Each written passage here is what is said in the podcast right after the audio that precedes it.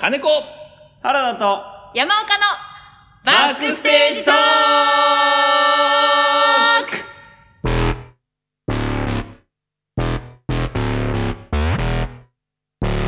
はい。というわけで、また今週もやっていきたいと思います。バックステージトーク。もう、暑いから嫌だっていうことです。やってらんねえよ、もう暑いよ。さあ、えーこちらのラジオ番組はですね、えー金子かな子がお送りする、えー、正直劇場特化、えーなんだ、えーなんとか、かんとか、キュレーション番組です。えー文化活動キュレーション番組でございますよ。えーそうです。いろんな作品をね、皆さんに知っていただきたいと思います。で、えー今日も今日とって、えー前半は見てきた作品をレビューというネタバレレビューをさせていただければと思いますよ。あの、この間気づいたんですけど、大体あの、こうやってレビューをするときって、見に行った後じゃないですか。まあそりゃそうなんですけど。で、僕そんなにあの、なんか、有名な人間じゃないんで、あの、プレ公演とかを見れるわけじゃないですからね。えーとなると公演中じゃないですか。で、収録するでしょで、大体終わってんですよね。うん。意味あんのかなと思ったりしましたけど、この間。まあ、でも、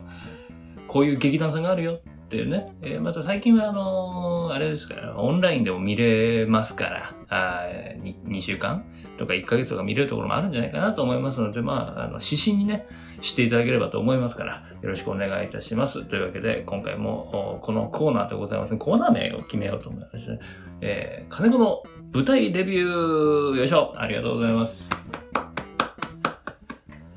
えー、もうね、本当にね、あの、久しぶりに来ました。よろず。うん。よろずっつって、あのーあそこですね、あの、大塚のよろず劇場、まあ、お世話になりましたね。で、この、お世話になった、よろず劇場でお世話になった、えー、もまさんの、ウルトラ 2B 団さんのですね、えーお芝居があるっていうんでですね、えー、行く行く作業する、よく行く行く作業する私がですね、えー行ったわけでございますね。えーもちろん、もまさんのチケットじゃなくですね、えー、斉藤香織さんっていうですね、えー、可愛い女の子のチケットを取りましたけどですね、これ、怒られるわ。えー、世話になってます、皆さんね。はい。えーこちらのウルトラニービーランさんのですね、えー第36回公演、ドリードリーム羊は誰の夢を見るという作品を見てきましたので、こちらのですね、えー感想、レビューをですね、皆さんにお伝えできればなと思います。まあなんやかんや言って世話になった世話になったって言ってますけど、私あの、こちらのウルトラニービーランさんの本公演初めて見るんですよね。うん、まあ、あの、行く行く詐欺の果てにこういうことが待ってるわけでございますので、本当にね、でも初めて見たんですけど、あの、もんまさん自体がもう本当に舞台監督もやってらっしゃって、まあ作演出も、まあ出演もされてますけどもですね、えー貧乏じゃない器用な方なんでございますけども、あーすごいですね、なんていうんですか？あの、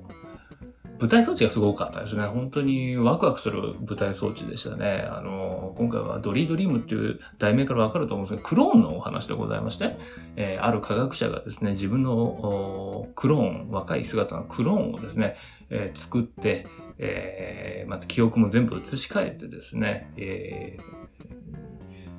そいつに後を託そうとするっていうですね、まあ、なんですか、えーファンタジー SF なんでございますけども、全然そんな暗い話じゃなくですね、えー昔そんな映画がありましたけどもですね、何でしたっけね、あの、シュガちゃんが出てるやつ。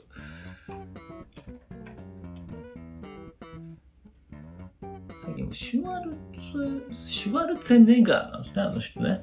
うん、シュワルツェネガーですからね。えートータルリコールだっけ？トータルリコールは違うな。えー、何が、なんだったか。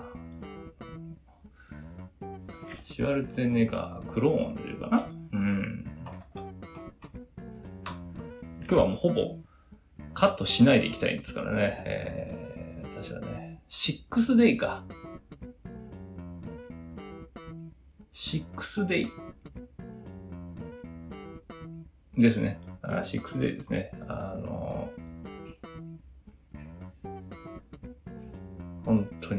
のシックスデイっていう、僕はあの結構トラウマなんですけど、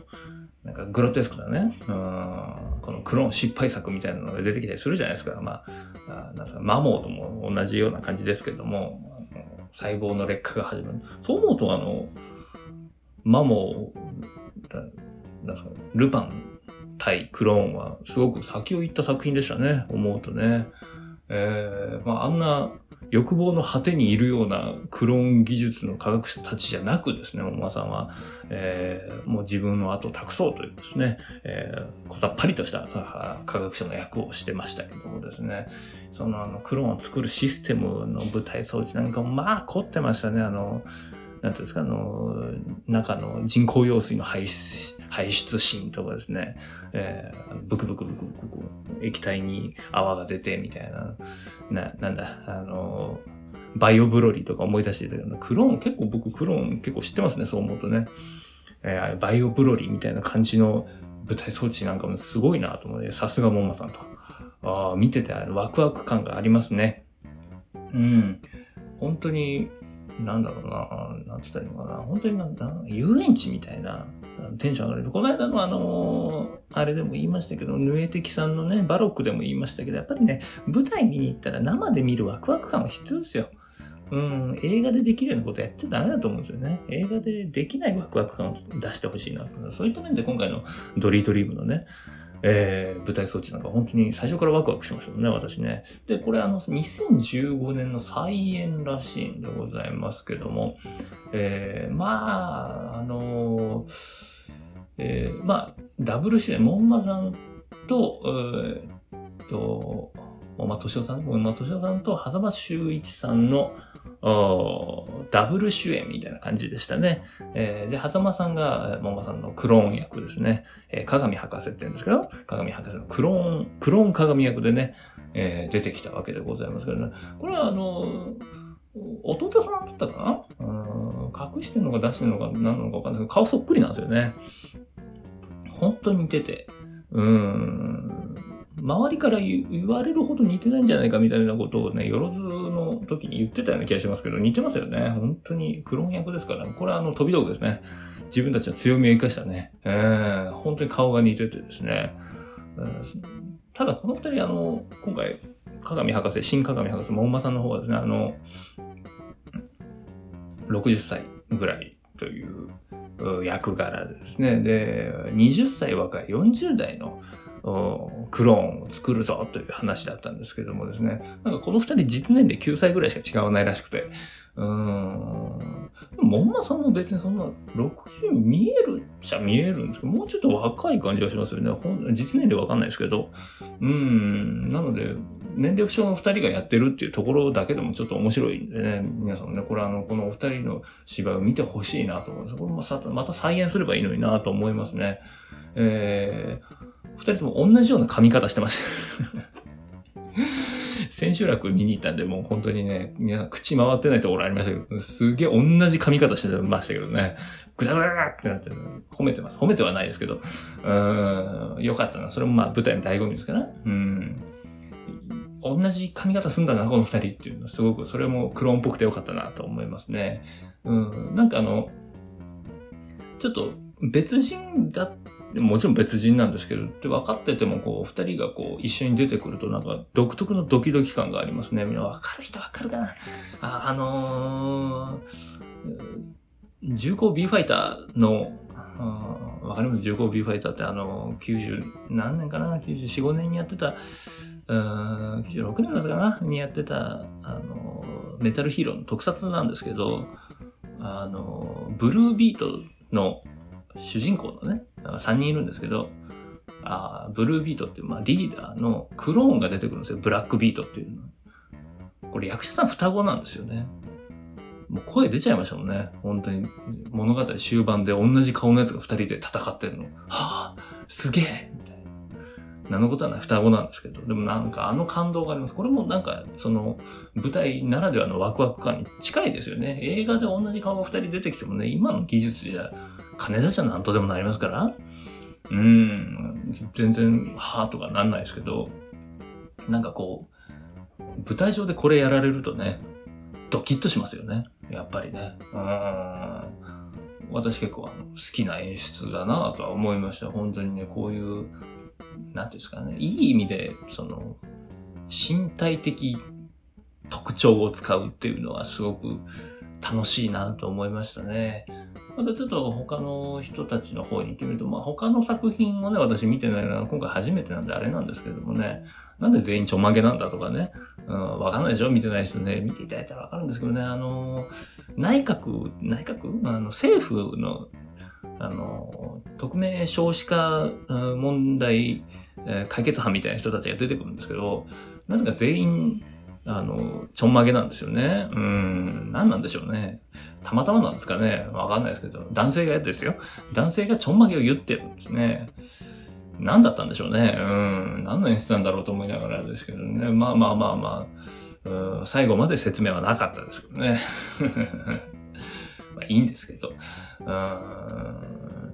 まあ、結構ね、特徴的な役者さんが多かったので、見てて飽きなかったなっていうのもありますし、うん、若干まあ、あの、年齢層が高めの劇団さんではあるの、本当に新鮮のね、あの、劇団さんではあるので、あのー、そこをまあ、またあの、うまくね、ストーリー無理なく作ってるなっていうところも、またいいなと思いました。結構、小劇場だとね、あの、年齢、年齢幅あるじゃないですか。うん、その年齢幅、ななんていうんですか、その役者がやる年齢が森光子じゃないですけど、お前それは無理だろうが、みたいな時あるんですけど、今回そんなことなかったですね。あいい感じでした。皆さん。は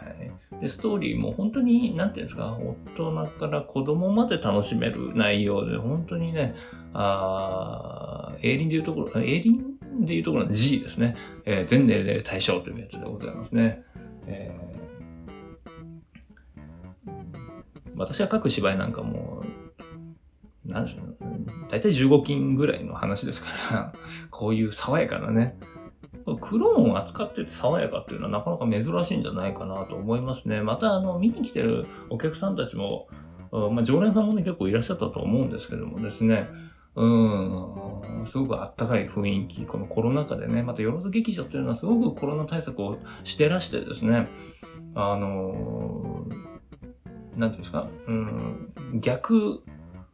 一覧みたいになってるわけですね。えー、あの、ビニールシートで。一席ずつ区切ってるんですよ。すごい手間だと思うんですけど、あれもね。で、その簡易的な手洗い場をですね、劇場の入り口につけたりとかですね、すごい対策してらっしゃるんですけども、そういう一つ一つ席が区切られてる状態でも皆さんのこの客席のあったかい雰囲気が伝わるっていうのはなかなかすごいことだなと思いましたね。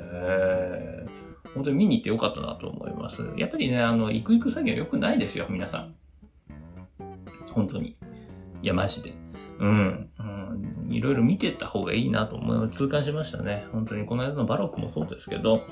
えー、知り合いの芝居じゃないからバロック見に行ったところはあるんですけど、知り合いの芝居でもね、やっぱ見に行った方がいいなって本当につくづく思いました。もう、落差がすごかったですけどね。えーちょっと、あの、まあ、バロックを見た後に、えー、ドラゴンボールスーパーの映画を見て、その後あの、渋谷で、あ木更木駅っていう映画をね、単館上映のやつがあったんで見に行ってですね、えー、その後にこれを見に行ったので、もう心の中本当にね、ジェットコースターのようになってますけども、今、うん全部面白かったですよ。本当に。すごく良かったなと思います。あ、ドラゴンボールの前にガンダム見てますからね、余計ひどいことになってますけどね。まあそんなことを言いつつでございますけどもですね、皆さん。はい。というわけで、えー、ウルトラ2ビタンさんのですね、えー、これ読み方合ってるのかな？うん2じゃないことはわかるんですね。ウルトラ2ビタンさんのですね、えー、ドリードリープ再演版でございますね。羊は誰の夢を見る第36回公演でございました。こちらを、えー、見させていただきました。ぜひね、皆さん機会があればですね、あの、今回3年ぶりの公演だったらしいんですよ。やっぱコロナでね、できなくなったっていうのもありまして、で、よろず劇場もね、かなり、えー、まあ、ホームグラウンドにしてらっしゃると思うんですけども、よろず劇場もなかなかね、えー、お芝居打てない状況で、えー、今だったらいけるんじゃないかという決決意のもと、ドリドリも上演されたというわけでございますので、ね、こちらも3年ぶりということは今後またどんどんね、あのお芝居やっていくだろうと思いますので、ウルトラニビナさんもね、えー、なので、うん、ちょっと皆さんも機会があればですね、ぜひぜひチェックしていただければと思います。このあの、サイトをご覧ください。今、アクセスできる方、えウルトラニービターさんのね、サイトをご覧ください。もう、老舗感がですね、この、ずっとやってますよっていうサイトですよ、これ。えー、しかもこの、サイトをちゃんと更新してるのもすごいいいことですよね。えー、私だったらちょっともう、更新しなくなっちゃうと、で、捨てた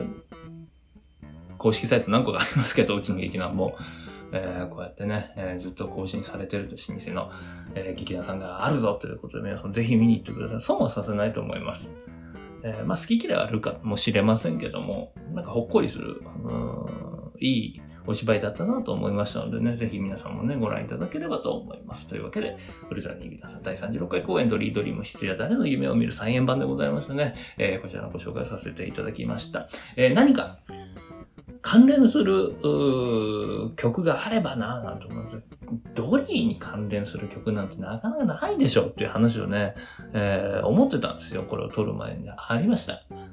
本当にね、素晴らしいですね。というわけで、えー、市川うらら FM の本放送、そして、えー、Spotify プレミアムですね、えー、なんだ、ミュージックプラストークか。ミュージックプラストークでお聞きの方はですね、えー、こちらをお聞きいただければと思います。また他のポッドキャストでお聞きの方はですね、えー、環境音が流れますね。あ、この間あの、この間っていうか、えー、この放送を聞いたですね、数少ないリスナーの方がですね、えー、別の曲を流すとちょっとわかりづらくなっちゃう。その曲だと勘違いする人もいるんじゃないのっていうですね、えー、数少ない真摯な、えー、コメントをいただきましたので、あの、後ろにずっと流れてるね、バックグラウンドミュージックをですね、えー、そのまま流しておきます。ちょっと音量大きくして、えー、4、5分。うん、それでご勘弁ください。はい。えー、なので、えー、それを聞きながらじゃなくていいです。うんま、飛ばしちゃってもいいですし、なんだったら分数は合ってるので、えー、一緒にえー、流していただければと思いますのでね、これから曲名言いますから、こんなぴったりな曲あるんだなと思いましたね。えー、これが聴いていただくのは、あの、爆竹です。えー、重点が爆竹するのですね。爆竹ですね。僕大好きですけど、爆竹の、えー、サイボーグドリー、空耳ファントムという曲を聴いていただきます。ぴったりでしょ？もう、サイボーグドリーですからね。えーすごいいい歌詞で、ドリーが1匹、ドリーが2匹っていう歌詞が流れますから、皆さんこんなにぴったりな曲があるかっていう話でございますね。えー、それでは Spotify 以外のポッドキャストをお聞きの方は、えー、もう一度言いますよ。爆竹でサイボーグドリー、ソラミン、ラミンファントム検索して流しちゃってくださいね。えー、ぜひぜひね、こちらもお聴きいただければと思いますでは、改めて曲紹介でございます。爆竹で、サイボーグドリー、ソラミミファントム。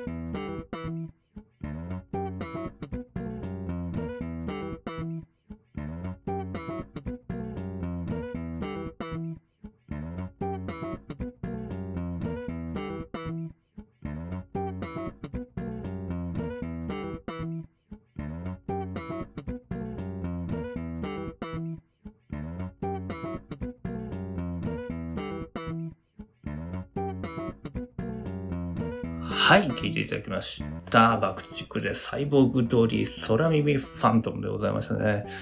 えー、再三ね、あの、さっきの話で勘違いしないでくださいと。爽やかな作品でしたって言っときながらこんな曲流すのもどうかと思うんですけど、うん、でもね、なんかね、やっぱりクローンとか、ドリーとかっていう話になってくると、やっぱりね、なんか私利私欲が出てくるわけですよ。いいのかこれでみたいな。人間はこのままでいいのかみたいな。神の領域に行くんじゃないのかみたいな、そういう真面目な話になりがちだなっていうところで、ウルトラニビタンさんのね、ドリードリームはですね、ずっと爽やかなままで行きましたね。えー、爽やかっていうか、まあそうですね、あの、なんていうんですか、あの、全年齢対象のですね、コメディで、えー、言ってましたね。すごかったな。そう思うと、そんなことはできないんでね。やっぱりその、なんていうんですか、うーん、ある種、紋切り型のところはね、ちょっと、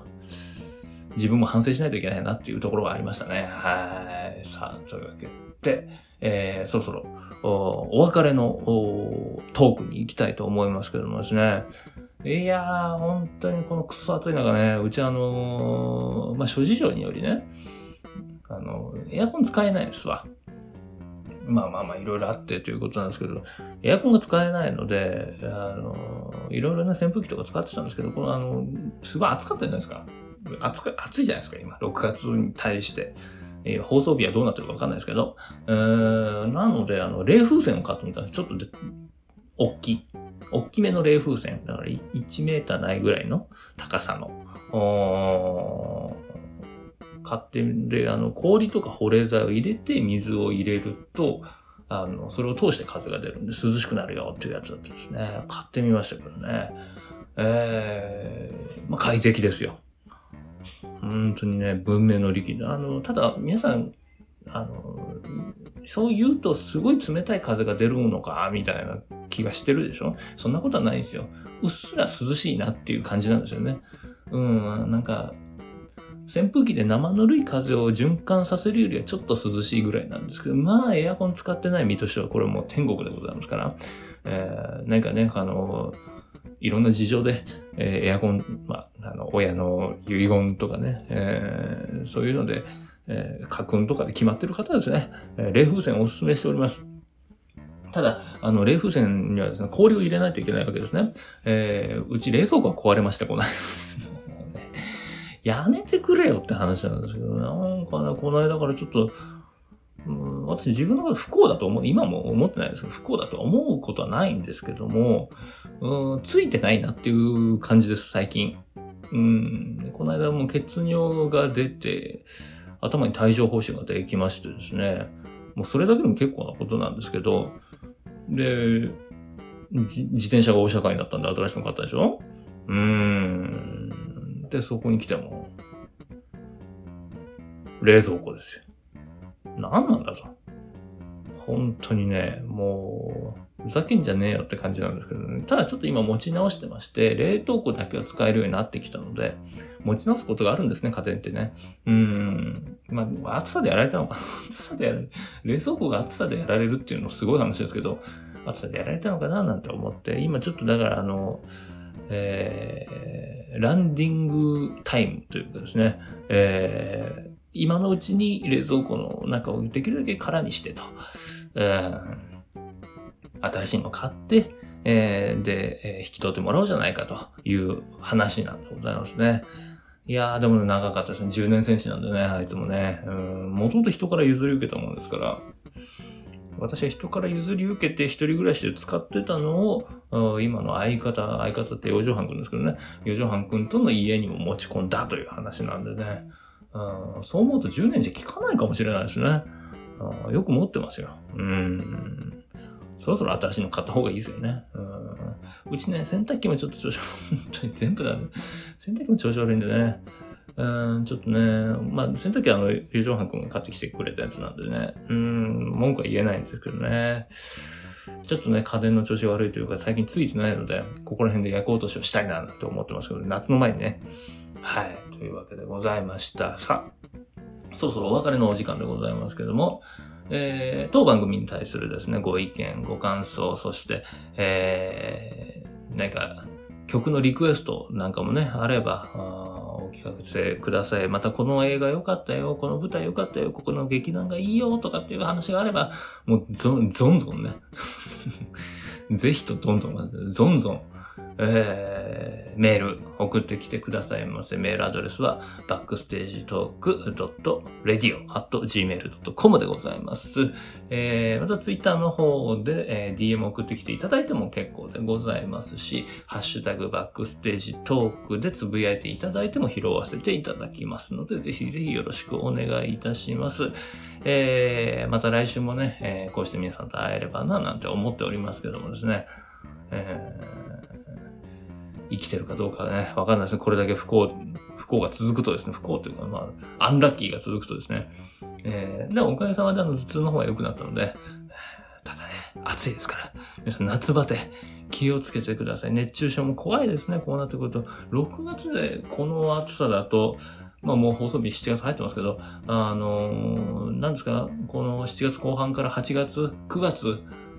危険ですね。嫌ですね。